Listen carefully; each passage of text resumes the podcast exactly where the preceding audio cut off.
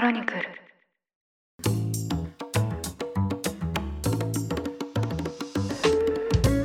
おはようございます。3月5日土曜日ニュースコネクトあなたと経済をつなぐ5分間パーソナリティの野村貴文です。この番組では平日毎朝に5分間で世界のメガトレンドがわかるニュースを解説しています。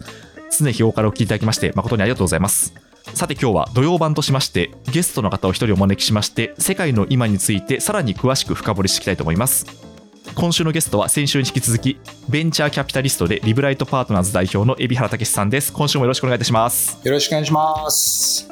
はい。先週はですねスタートアップ市場について振り返りをさせていただきましてこう選別とロールアップが起きるっていうようなお話をいただきました、まあ、最後のですねこう冬をしっかり越しましょうっていうメッセージが結構私としては印象的でした。そうですよね。こっちシンガポールは相変わらず常夏なんでクソ暑いんですけど、なんかそこではいはいはい冬でこたつの話をして結構不思議な感じでした。えあのリアルにやっぱり冬でもあったかいんですかシンガポールって？あもうずっと32度ぐらいですね。まあ、年中あ32度ぐらい。そうなんですね そうするとなんかすみませんいきなり雑談っぽいんですけど、え日本に帰ってきた時になんか思った以上にうわ寒いなって思いませんか？あ思いますね。はい思います。っていうか、あの、東京って寒いですよね。僕あの、東北出身で、で奥さんはあの、はい。北海道出身なんですけど、北海道とか、うんうんうん。あの寒い地域って暖房しっかりするんで、だけど、東京ってなんかビルの中とかでも結構寒いな。冬はいつも見ます。ね。はい。確かに。なんか噂によると北海道とか東北の家って断熱がしっかりしてる。二重窓とかになって断熱がしっかりです。よね。特に北海道はあの生死の問題なんで、生きるの死ぬのが確かに。マイナス20度とかなってますから。あれみたいですよ。なんか関東はだから断熱がしっかりしてなくてで気温が寒いっていうところで言うと北関東ぐらいが日本で一番家が寒いとかいう噂が あるみたいですね。ああ、そうなんだ。北関東。はい。北関東そうそうそう。いろいろなんか県民性とかにも影響してそうですね。あそう影響し そうな感じがしますね。なるほど。そっか。じゃあ常夏のところにあの今海老原さんはいらっしゃるわけですね。そうなんだ。だからこっちはだれーっとしてますよ。いいなって私すごい寒いの苦手なんで、はいちょっと羨ましいですそれははいというわけでじゃあ今週もどうぞよろしくお願いいたしますす。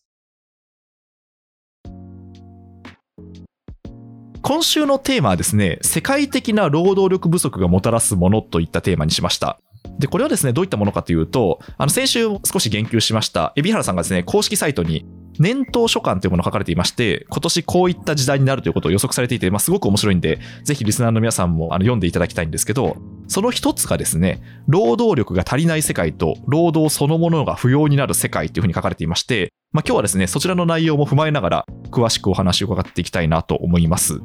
ということで、まず最初なんですけど、労働力不足。なんかこの単語を聞くと、特にアメリカですごくなんか顕著になってるのかなっていう感じもするんですけど、はいまずこの点に関してのその現状どうなってるのか、そのあたりのご認識を伺ってもよろしいですか？はい。長期、超長期と、それから短期、超短期みたいな。まあ短期と長期分けないと、これ議論がごっちゃになっちゃうなと思っているんですね。で、はい。今短期目の前で起きてるのはやっぱり不足の方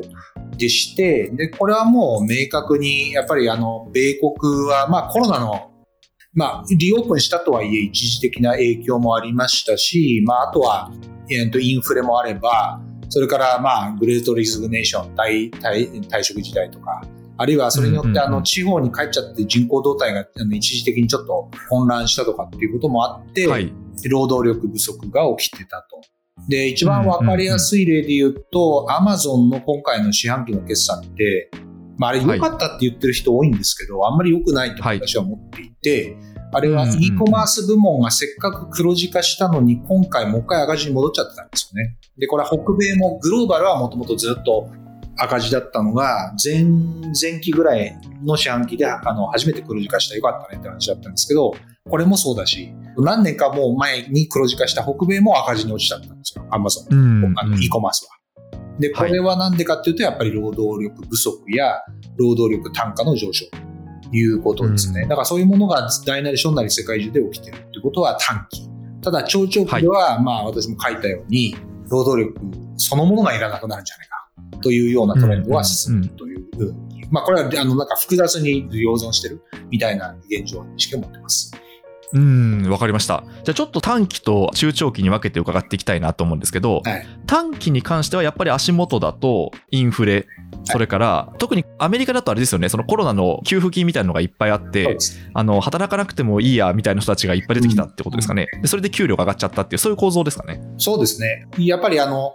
本質論を長長期長期的なトレンドとして考えると、やっぱりあの、過剰流動性とテクノロジーの進展、この2つだと私は思っていて、まあ私は本に書いたんですけど、常にこの2つが、この近代の人類に対して最も影響が与えてるファクターの2つだろうなと思ってます。でもう一個言うと、グローバライゼーションっていうのがもう一個あるんですけど、まあ、三大現象ですね。これがかなり現代人類に大きい影響を与える。で、過剰流動性は、まあ、あの、最初に言ってる通り、コロナによって、まあ、金融緩和とあと財政政策でドーンと今おっしゃったように、はもう、あの、おたくさんのポケットの中にぐっと何十万円か突っ込むみたいな、そういうことをやるのと同時に、はい。金利を思いっきり下げ、あとは、あの、お金を大量に吸って、で、それが市場にブワーッとばらまかれたって、この二つが起きたわけなので、まあ、お金も十分にあるし、と。いうことで、働かなくてもいいやって思った人もいるんでしょうし、あともう一個重要なのは、やっぱりそれによって、ロビンフット現象ですね。ロビンフッターと呼ばれる人が大量にあの現れて、で、ちょっと株買ったらもう、ちょっとあの見ないうちにもう2倍ぐらいになるんで、お、これはいいじゃんと。働かなくていいじゃん、俺、みたいな感じにそうですよね。もう米国民中になっちゃった。ええ。ゲーム感覚で株を買って、で、しかもあれですもんね、ロビンフットってアプリってすごく UI も分かりやすくて、そうですね。ソシャゲをするように株を買っていきなり儲かっちゃったみたいなことが起きるわけですよね。そうですよね。スティッキネスも高いし、あとは、まあ、これはだいぶ叩かれてましたけど、レバレッジ、はいあの、要するにお金借りて、自分の資産の何倍かのゲームできちゃうみたいなこともあったんで、まあ、それもちょっと後押ししたってことはありますね。うんうんうん。そして、過剰流動性に加えてテクノロジーの進展。そうですね。で、これはもう、まあ、ロボティクスやら FA やらで、工場や、その倉庫やらの現場にはいらなくなるわけですし、で、もう一つは、まあ、やっぱりホワイトからの DX ですね。で、これはもはいうはいじわじわじわと、こう、過去何十年も進んできていて、本当に机の上に、こう、よいしょと座って、ガチャガチャやってる人たちが、生み出している価値って何なんだろうって考えると、うん。実はないんじゃないかと。なんかは、い強制段取りとかそういうことをやっているえーのがほとんどでみたいなことは結構皆さん大なり小なり思い当たる節ってあると思うんですけど、でそこですね。でしょうね。やっぱりそういったことでもって、まあだんだんだんだん労働っていうのが不要になってきて、トマ・ピケティの R 大なり G なんかもやっぱあるわけでして、まあそれだったはいらロビン・フッターやってた方がいいんじゃないの？みたいな、っていうのが去年までですね。ただこはいれが。株の株安によってガラッと今年は変わってるんで、うん。もう、これはもう、もう如実に変わってます。アメリカなんかでも変わってるし、あの、世界中変わっていて、そんな寝ぼけたこと言ってんじゃないと、やっぱり労働しなきゃまずいじゃんみたいなことにちょっと今回帰してますね。そうですよね。私もすごく、なんとなくイメージしたんですけど、株が上がってるうちって、まあ、それこそなんか、ファイヤームーブメントみたいな、はい。もう、投資マネーだけで、その上がりだけで生活費賄えるよねみたいなムーブメントっていうのが成立すると思うんですけど、はい株が下がり始めると、やっぱりこう、再び働かざるを得なくなるんじゃないかと思うんですけど、そのあたりっていかがですか？いや、おっしゃる通りで、これはあの、短期的にやっぱり数年ごとにどうしても調整っていうのは起きますから、その時に今まさに足元大調整が起きてるんで、やばいとやっぱり、おそんなことじゃ、ファイヤーなんかではとてもじゃないか、あの、経験回らないっていうのが今ですが、また良くなってくると、まあだんだんそういう傾向も。で、それはやっぱりあの、3歩進んで2歩下がるっていう感じでしょうね。とはいえ、やっぱり R 大なり G っていうのは、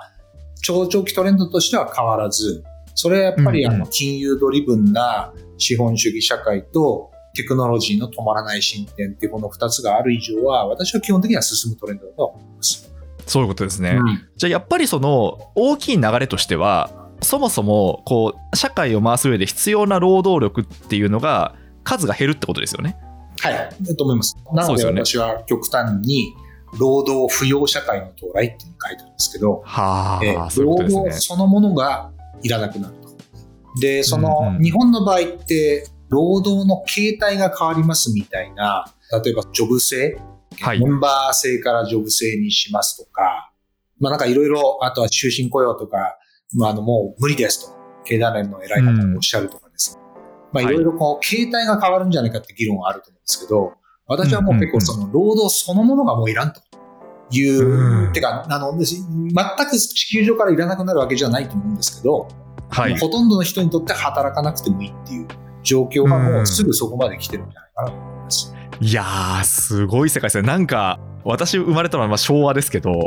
なんか結構やっぱり なんでしょうかねこう働いて額に汗かいて食べるご飯は美味しいみたいな それが当たり前だったんでなんかすごい価値観の転換だなと思うんですけど、ね、やっぱそういうう世界になってくるんですね。うん。なんか微妙にやっぱりその生産とか創造っていうものと労働って微妙とかまあ違うじゃないですか。はいはいはい。生産するとか創造するクリエイトをするっていうことがなくなるとは思いませんけども、まあ、本当になんかどっかに勤めて給料をもらうっていうような社会的な要請そのものがどんどん低減してると。うんうんなんか皆さんに働いてもらわないとうちは回りませんっていうような業種業態がどんどん減ってるっていう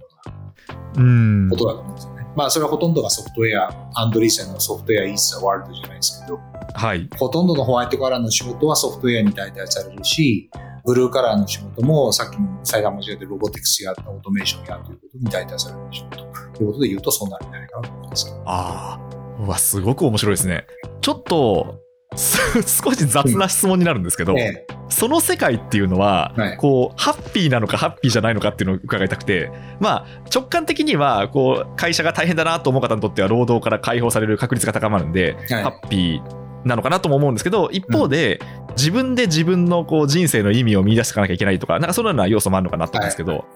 どうですか、海老原さん、こう人間にとってこれは幸せな世界なのかどうかっていうのは、これは不毛じゃないですかね、その議論は。不毛。よくいろんな、それこそお酒を飲みながら、いや、はい。僕もいろんな人と語るけど、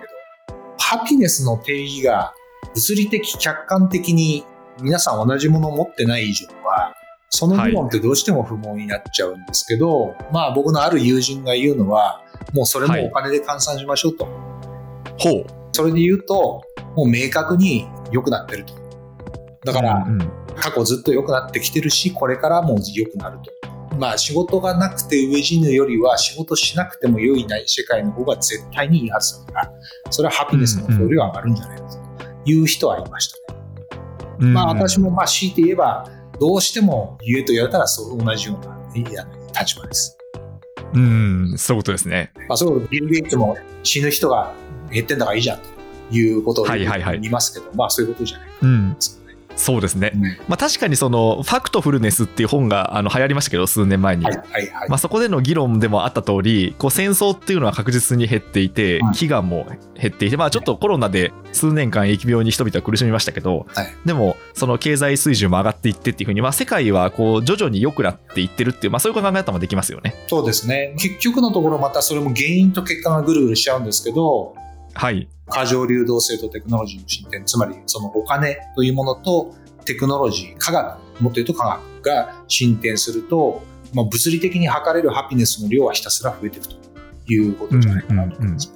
そういうことですね。うん。あと、ちょうど今のお話に関連してなんですけど、年頭書簡の中で、はい海老原さんが書かれている文章ですごく興味深いなと思ったのが、うんその資本家と労働者っていうのが、もともと、特にこう、マルクス以降ですね、はい分かれたじゃないですか。まあ、はい資本主義以降といいますか。はい。ただ、それっていうのが、再び一つの人格の中に取り戻されていくっていうようなことをはい。書かれていまして、はいはい。まあ、これっていうのはやっぱりですか、まあ、働き手であり、投資家であるっていうような人たちが増えていくってことなんですかね？働き手であり、投資家でありというのもそうでしょうし、そもそもさっき申し上げた通り、その働かなくてよいと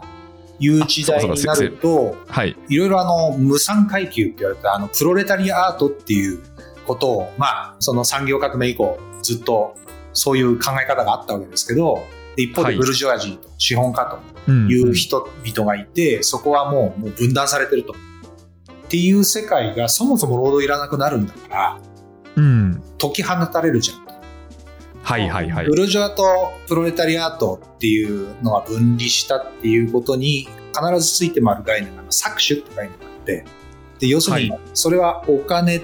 ないしは資本ないしはその例を持ってる人たちによって労働者っていうのは搾取されてんだと。まあそれはその正しい正しくないっていう議論はずっとあるんですけど、まあいずれにせよそういう議論はあったと。まあ、しかしいずれにせよもうなくなるんだから解き放たれて、ということになると、何らかとはいえ、あの当然資産を、それはいわゆる BI っていうのはあの、まあ、ベーシックインカムなのか、どうか何らかの法的な補助も含めてってことでしょうけども、それを得るわけですから、それを何らか運用していく限りにおいては、まあ、個々人が、あの、ある意味でブルジョワになるということで、うんうん、まあ、いよいよ、もうこの3世紀ぐらいと、はい、もう分断されてたその2つが1つになるんじゃないかなと。そうそういう意味で書きました。うん、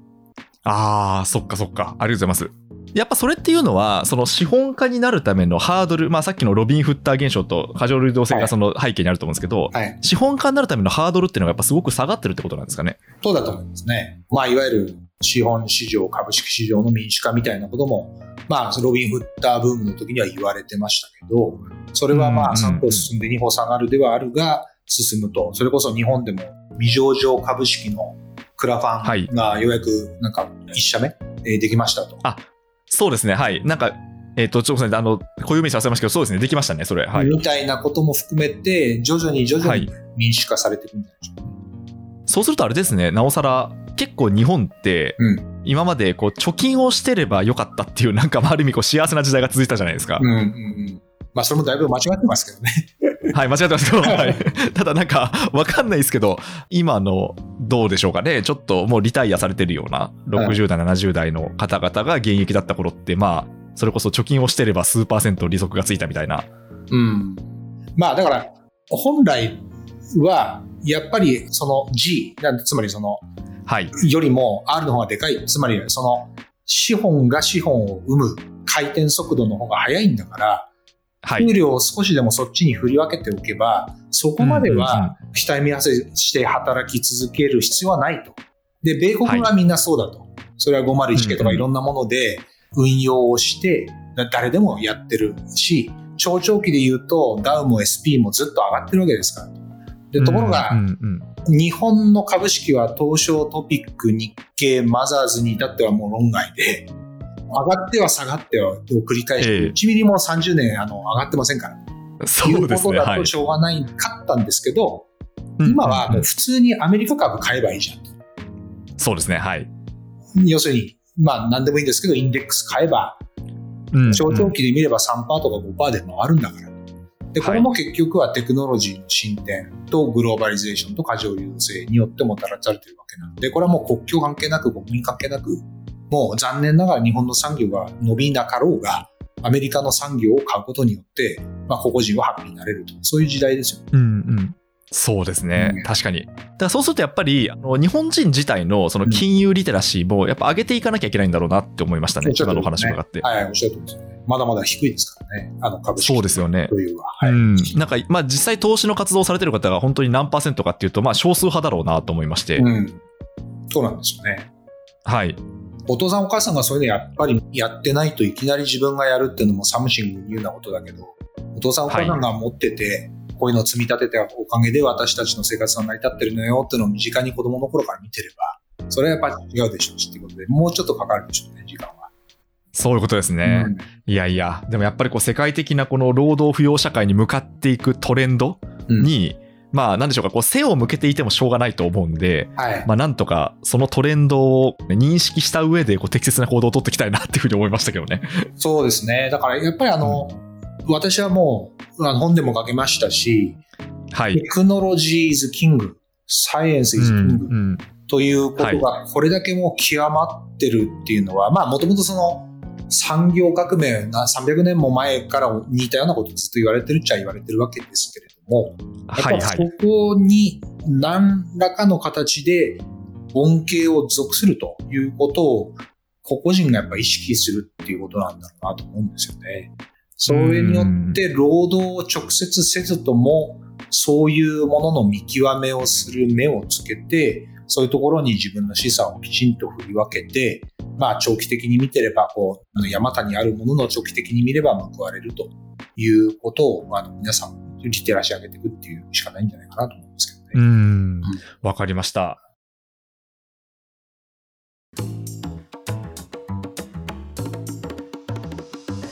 いやちょっと今回もすごくですね、まさにこの先のトレンドが分かるようなお話をいただきました。ありがとうございます。いやいや、ちょっとリスナーの皆さん、この労働不要社会っていう見立てをこうどう思われましたでしょうか。私は結構、その社会来るんじゃないかなと思ってるんですけど。うん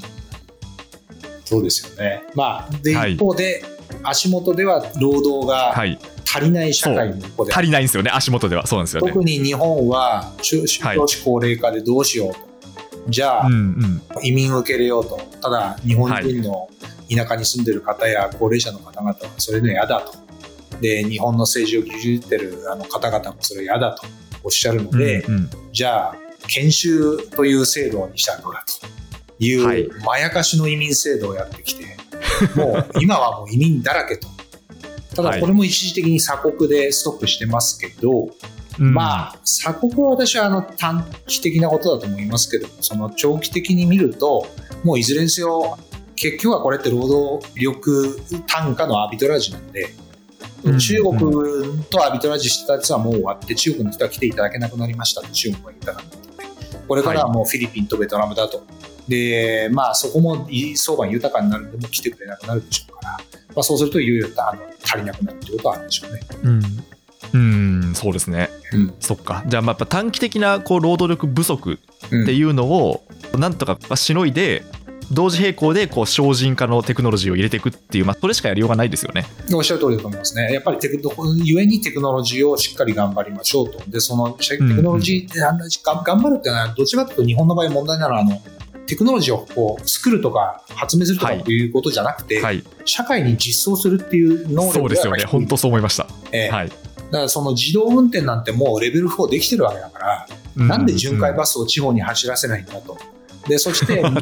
えーまあ、やっぱりあの、足もないのに免許返納しろって、あの、地方のおじいちゃんおばあちゃんって、うちのあの、義理の父もそうですけど、やっぱ酷ですよ。だからそれはやっぱり、ちゃんと自動巡回バスを用意してから言いましょう、みたいなことも含めてですね。あるいはまあ、オラが村に名医一人っていうのはもう無理なんだと。だったら、あの、はいはいはいまあ遠隔医療だろうとかっていうことをはいや。ればいいんですけど、なかなかやれないっていう、この実証能力の低さ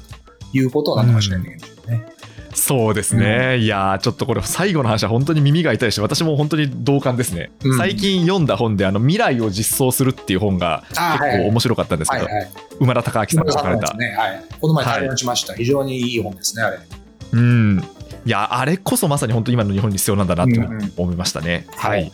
というわけで、いやー、ちょっと今回もあの非常に エキサイティングなお話をありがとうございました。ちょっとお話は尽きないところなんですけど、そろそろお時間なんで締めさせていただきたいと思います。はい海老原さん、2週にわたりまして、どうもありがとうございました。ありがとうございました。ニュースコネクト、あなたと経済をつなぐ5分間、お相手は野村貴文でした。それでは良い週末をお過ごしください。